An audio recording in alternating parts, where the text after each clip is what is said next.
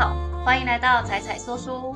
今年就快过完了，大家还记得年初为自己立下的新年目标吗？一年过去，你完成了几项？又有几项早就忘光光，抛在脑后了呢？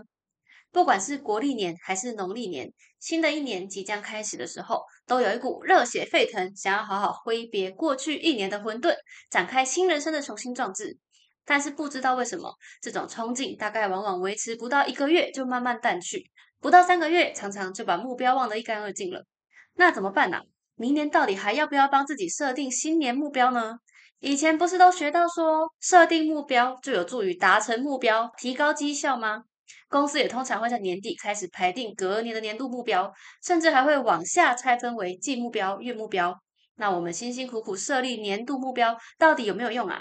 当然，有设目标比起完全没有设目标的人，效果是正面的。但是同时，它的效果也非常有限，因为大脑通常对于迫在眉睫的事情比较有感觉，至于远在十二个月之后的事情，则是感受不到急迫性，常常觉得还很遥远，还有很多时间可以慢慢达成。等到第一季过完，发现进度稍微落后，还是不会太担心，因为离十二月还是很远嘛。这个情况可能一直持续到年终、年底，直到某天你突然发现。哎，今年的目标好像落后太多，追不上了。干脆就直接放弃行动，不然就等明年再重新开始好了。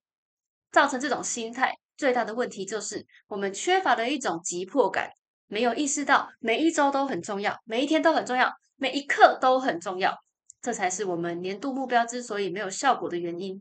但是也很矛盾哎，如果我们希望年底可以达到想要的成果，可是，在年底前的每一天又都想说。时间还很多啦，我可以慢慢来，之后再说吧。结果这周一点进度也没有，那年底又怎么可能突然达成目标呢？所以归根究底，有效的执行不是发生在年底，不是发生在最后一个月，也不会突然自动达成，而是发生在一年中的每一天跟每一周。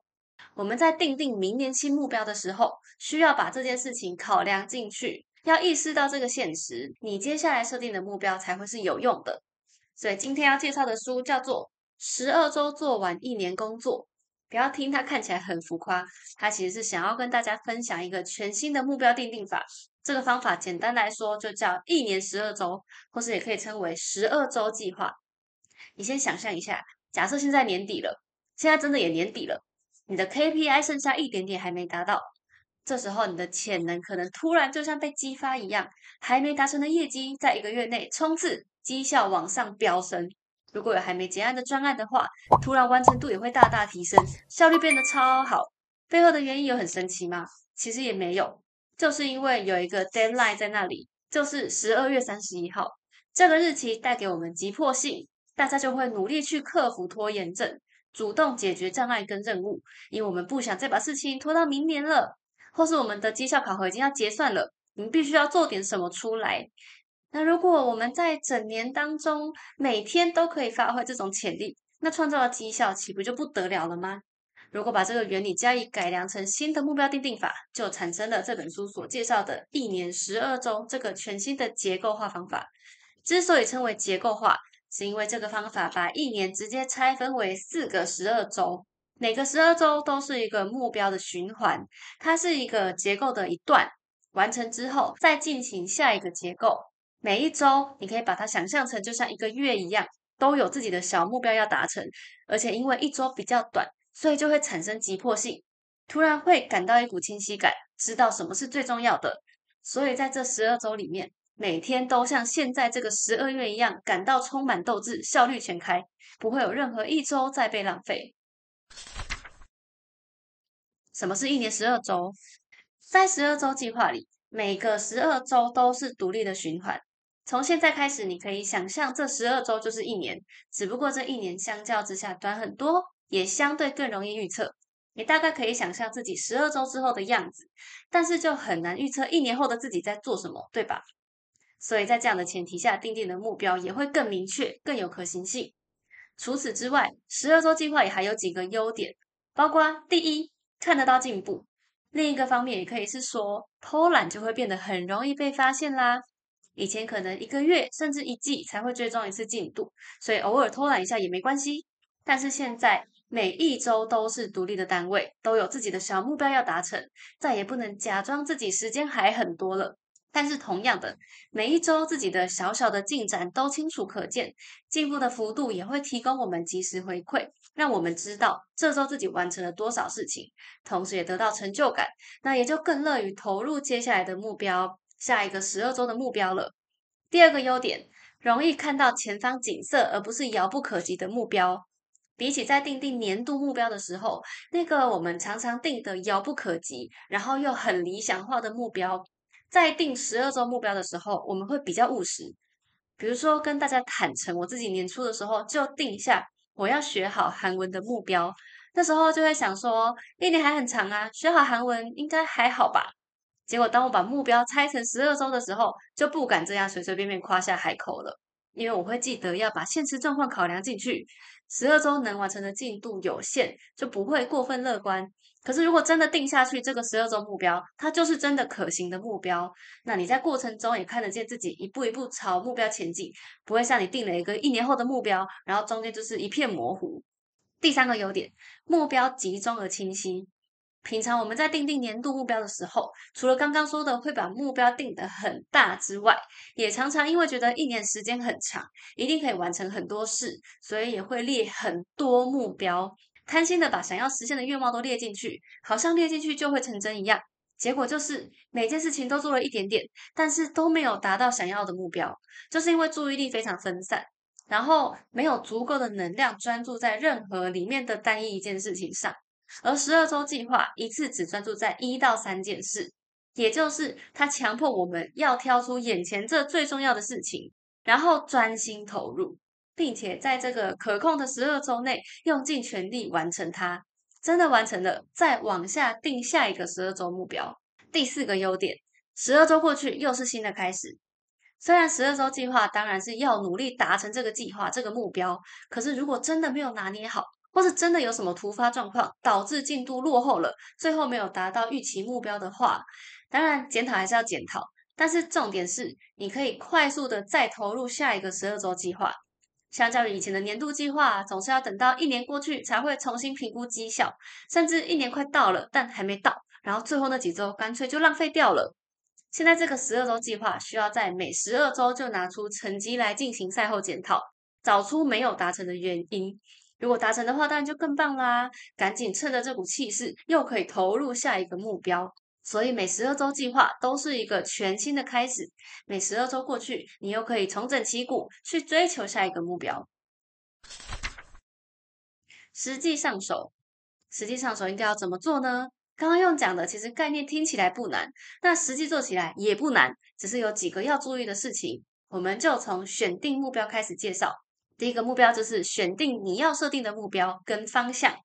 切入点可以是你想想看，说现阶段有什么事情是你最有动力实现的，或是你觉得这件事情对你的未来会影响很重大，从这里面挑出一到三件事情，并且设定一个标准。目标，当然就是要有一个可以量化的指标嘛，所以你会需要设一个标准，然后这个标准就是你在未来十二周的目标。它的领域很广，大家可以先从你生活中的各个方向切入，像是财务啊、情感、知识，比如说我们可能想要有些成长，甚至是生活或是精神各个方面。比如说，假设你半年后要举办婚礼，那你现在最大的目标可能是要减重，减重的话，目标是几公斤呢？又或者你想要跟主管提出加薪，所以想要练好英文，那目标可能就会是我的多一要考到几分。像这样子选定一个方向，然后设定一个标准，挑出一到三个项目，在未来的十二周就全力投入这三个有限的目标。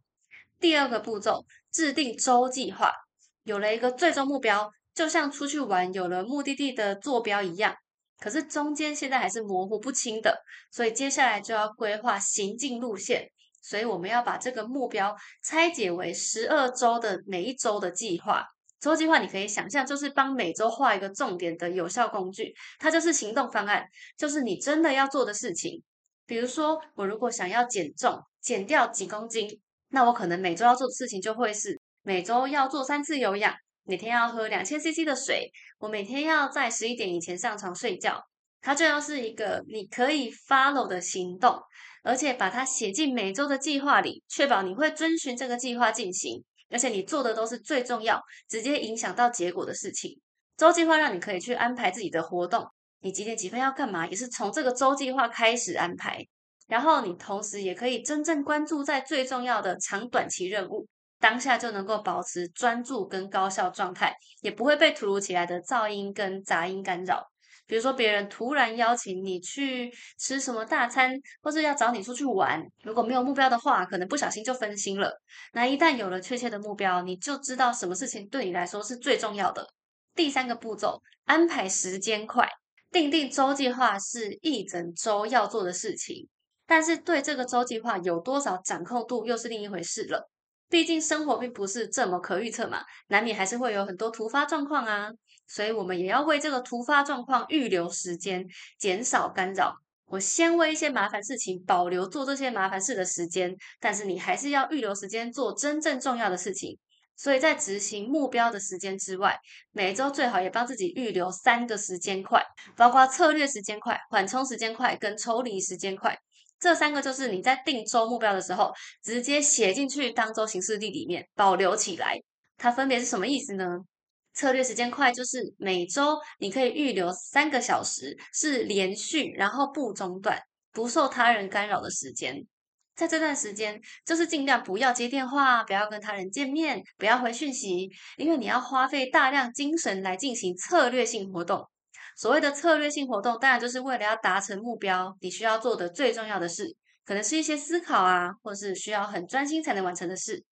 接下来就要保留缓冲时间，缓冲时间是专门针对那些计划外的外部事务所保留的时间，它不在你的计划范围内，可能是别人突然请你帮忙做的事，或是你需要回一些 email 等等的。当然，每天的缓冲时间没有固定，视情况而定，看你的工作性质或是最近的工作周期怎么样。有的人可能三十分钟，有的人需要两个小时。当然，就是尽量固定在一个时间，然后每天把那个时间保留下来，跟大家说，你要烦我可以，但就在这个时间内烦我，其他时间我不会理你哦。把这个缓冲时间集中在一起，你也可以提高处理这些事情的效率，然后再利用其他剩余的时间的时候，也可以更有效率。最后要保留的就是抽离时间，也就是远离工作的时间。很多人常常认为提高效率就是要延长工时，但这往往只会让人更累、更失去热情而已。有效的抽离时间至少要留个三小时，花在工作之外的事情来醒脑、补充能量，然后之后回去工作效率也会更高哦。第四步骤，定期回顾。为了有效利用这个周计划。我们需要在每一周的第一天花十五到二十分钟的时间来回顾过去一周的进度，并且规划你接下来这一周的工作。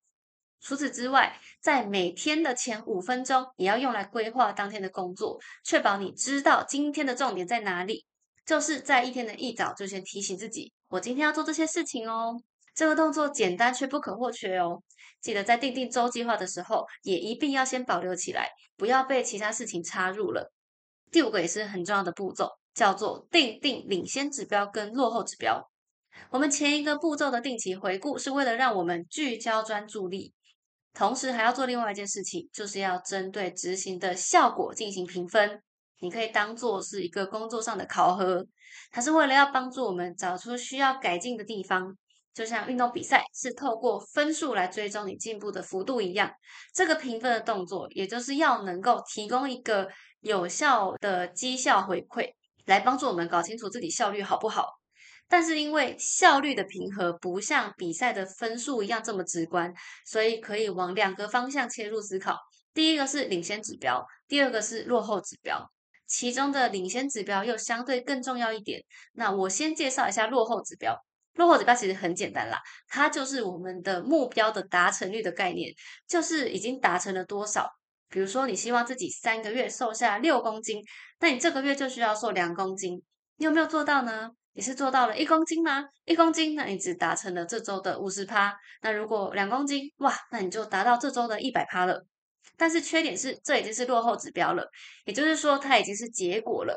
等这周过完，你才知道你有没有达到这周的目标。那从结果来改善的话，总是慢了一步的感觉。而领先指标则是从周活动的活动达成率，直接举例，大家应该比较好理解。比如说，在减重这个目标底下，我这周去了健身房几次，我每天有喝到几 CC 的水呢？这个都是我刚刚定的目标里面达成了多少百分比，它都是减重计划里的领先指标。那领先指标用来评估执行力就非常好用，因为你对自己行动的掌控力会比对结果的掌控力还要大，而行动创造结果，它帮助你评估在达成目标的过程中是不是有好好执行最重要的事情。所以除了定定目标之外，也要定出领先指标跟落后指标，为自己打分数。最后就能够呈现出整个计划的完成度。好啦，第六步当然就可以稍作休息。完成十二周之后，就可以去投入下一个十二周计划啦。在完成十二周计划后，不管有没有达成目标，大家都可以安排一周让自己稍作休息，也同时拿来回顾自己上周有没有什么感想啊，有没有觉得很棒的地方，或是需要改善的地方，然后为下一个十二周计划做准备，迎接下一个新目标吧。注意事项，前面重点介绍的差不多了，这边就跟大家提醒几个特别要注意的事情，包括一，大家要记得每周回顾的重要。刚刚前面的十二周步骤里有一个很小的步骤，大家记得吗？这个步骤小却不可忽略，因为它直接影响到我们执行十二周计划的效率哦。这个步骤就是每周回顾，包括每星期预留十五到二十分钟回顾前一周的计划，并规划当周计划。因为它是一个给大脑聚焦的提示，才不会一忙起来就被其他杂事缠身，就忘了最重要的工作了。第二个重点是，当责是为自己负责，但不是赛后检讨，而是为了未来改善。前面有说评量的功能是为了查核现实，帮助我们得到及时回馈，但要记住，这个评量是为了客观反映执行效率跟表现，而不是为了就责说你为什么没有好好的做到，并不是。那每个人都不喜欢看到自己表现不好的这个事实嘛？所以如果评分出来效果很差，分数很差，我们有可能会不想面对，或是去合理化自己的结果。可是要提醒大家的是，如果把评量当成是一个客观的事实，就可以客观去找出问题的原因。比如说，会不会是目标定的不好，不切实际了，或是你的周计划本身有缺陷？当然，另外一个可能也是你的执行上的缺失，所以要跟大家说的是，不同原因要采取的方法其实不太一样。那我们这个评量就是为了要评估你的执行力，而不是评估你的态度啊什么的。当然，态度你自己最清楚，就不需要用这个来评量啦。所以要尽可能为自己诚实的打分数。第三个注意的地方就是进度落后了也没有关系，周计划是帮助我们规划目标的路径。当我们努力达成，但是也不用真的力求完美。在作者参与的很多十二周计划里，他发现只要周达成率有到八十五 percent，你就有很大的机会实现目标。因为十二周计划本身就已经是浓缩过最重要、影响最重大的优先事件了。如果能够完成其中的八十五 percent，其实已经相当于很高的效率。当然，即使你的评分只有六十五到七十趴，落后的感觉让人觉得不太舒服。但是只要你能够留下来继续完成未来计划，你还是可以做得很好。所以这个过程不太需要力求完美，而是要变得越来越好。最后一个，大家要注意你的情绪变化周期。毕竟要让十二周计划产生结果，就一定需要一些改变。但是改变有时候会带来不舒服的感觉，而且这个感受会随着投入的时间长短而有所变化。这边其实事先跟大家说，你会有哪一些情绪的转变。这样在对于未来实际遇到的时候，也会有一些帮助的。这个情感周期，大家可以参考这张图，它主要包含了五个阶段，像是一开始投入，因为不了解自己会遇到什么困难，所以会过分乐观，就会有一个无知的乐观期。但是在投入变多，但是付出的多，得到的少的时候，我们开始感觉到痛苦，于是情绪就会转变为知情的悲观。你可能会在这个阶段萌生想要放弃的念头，但这还没有到最糟的时候，因为如果你继续撑下去的话，你会发现你还是很辛苦，但是效果却没有想象中显著，而且十二周看起来还好遥远哦。所以这时候你会开始感受到一个绝望的低谷，如果撑不过去的话，可能就会放弃了。那在这边提早跟大家说，就是要让你们知道，接下来如果你撑过这段，就会开始感受到回馈的果实，情绪也会慢慢转正，就会开始拨云见日。最后，当你达到目标，你就会体验到所谓的痛苦会过去，美会留下的成功与满足感。这时候，你就算是体验完整个情绪周期，也是完成你的十二周计划了。相信到这时候，他的成就感会让你感谢自己前面的付出，以及接受你面对的辛苦，然后又有勇气面对下一个十二周目标啦。新的一年就要到了，刚好在这个时间点提供一个新的年度计划法给大家。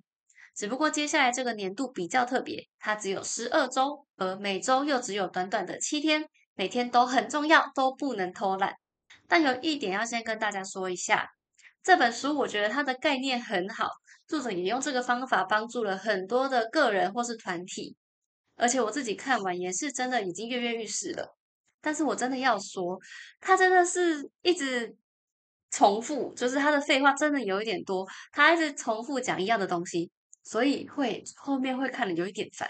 比如说，它这整本书分成两个部分，第一部分是讲概念，第二部分是实作。但对我来说，我觉得这两段根本就是一样的东西，他重复写了一遍。我那时候边看真的是边想说，奇怪，我是掉到平行宇宙吗？我怎么觉得我已经看过了？他一直在重复一样的东西，看了真的会觉得有点烦。可是因为内心又知道他的概念很好。然后又想要看说他是不是有什么重要的东西我漏掉了吗？或者是作者可能很想要提醒大家他觉得很重要的事情，所以当然就是还是耐着性子把它看完，而且也从里面截取了我觉得很重要的地方跟大家分享了。那它里面也有用一些实际别人用了这个方法之后的回馈来举例，然后也是看起来真的有帮助到不少人，所以我只能告诉自己，告诉大家说，可能作者只是比较唠叨，想要提醒我们很多重点。那整体来说，我还是会推荐这个十二周计划的方法给大家，然后让大家让我自己跟每个人可以在未来的一年里，或是未来的所有日子里面，让每一季每一周都是像现在这个十二月这样，当成一年的最后一季一样，超高效率的使用。大家就可以用这个方法为自己立下新的二零二四年的年度目标吧。谢谢大家听到这边，喜欢的话记得帮忙按赞、订阅、开启小铃铛，我们下次见喽，拜拜。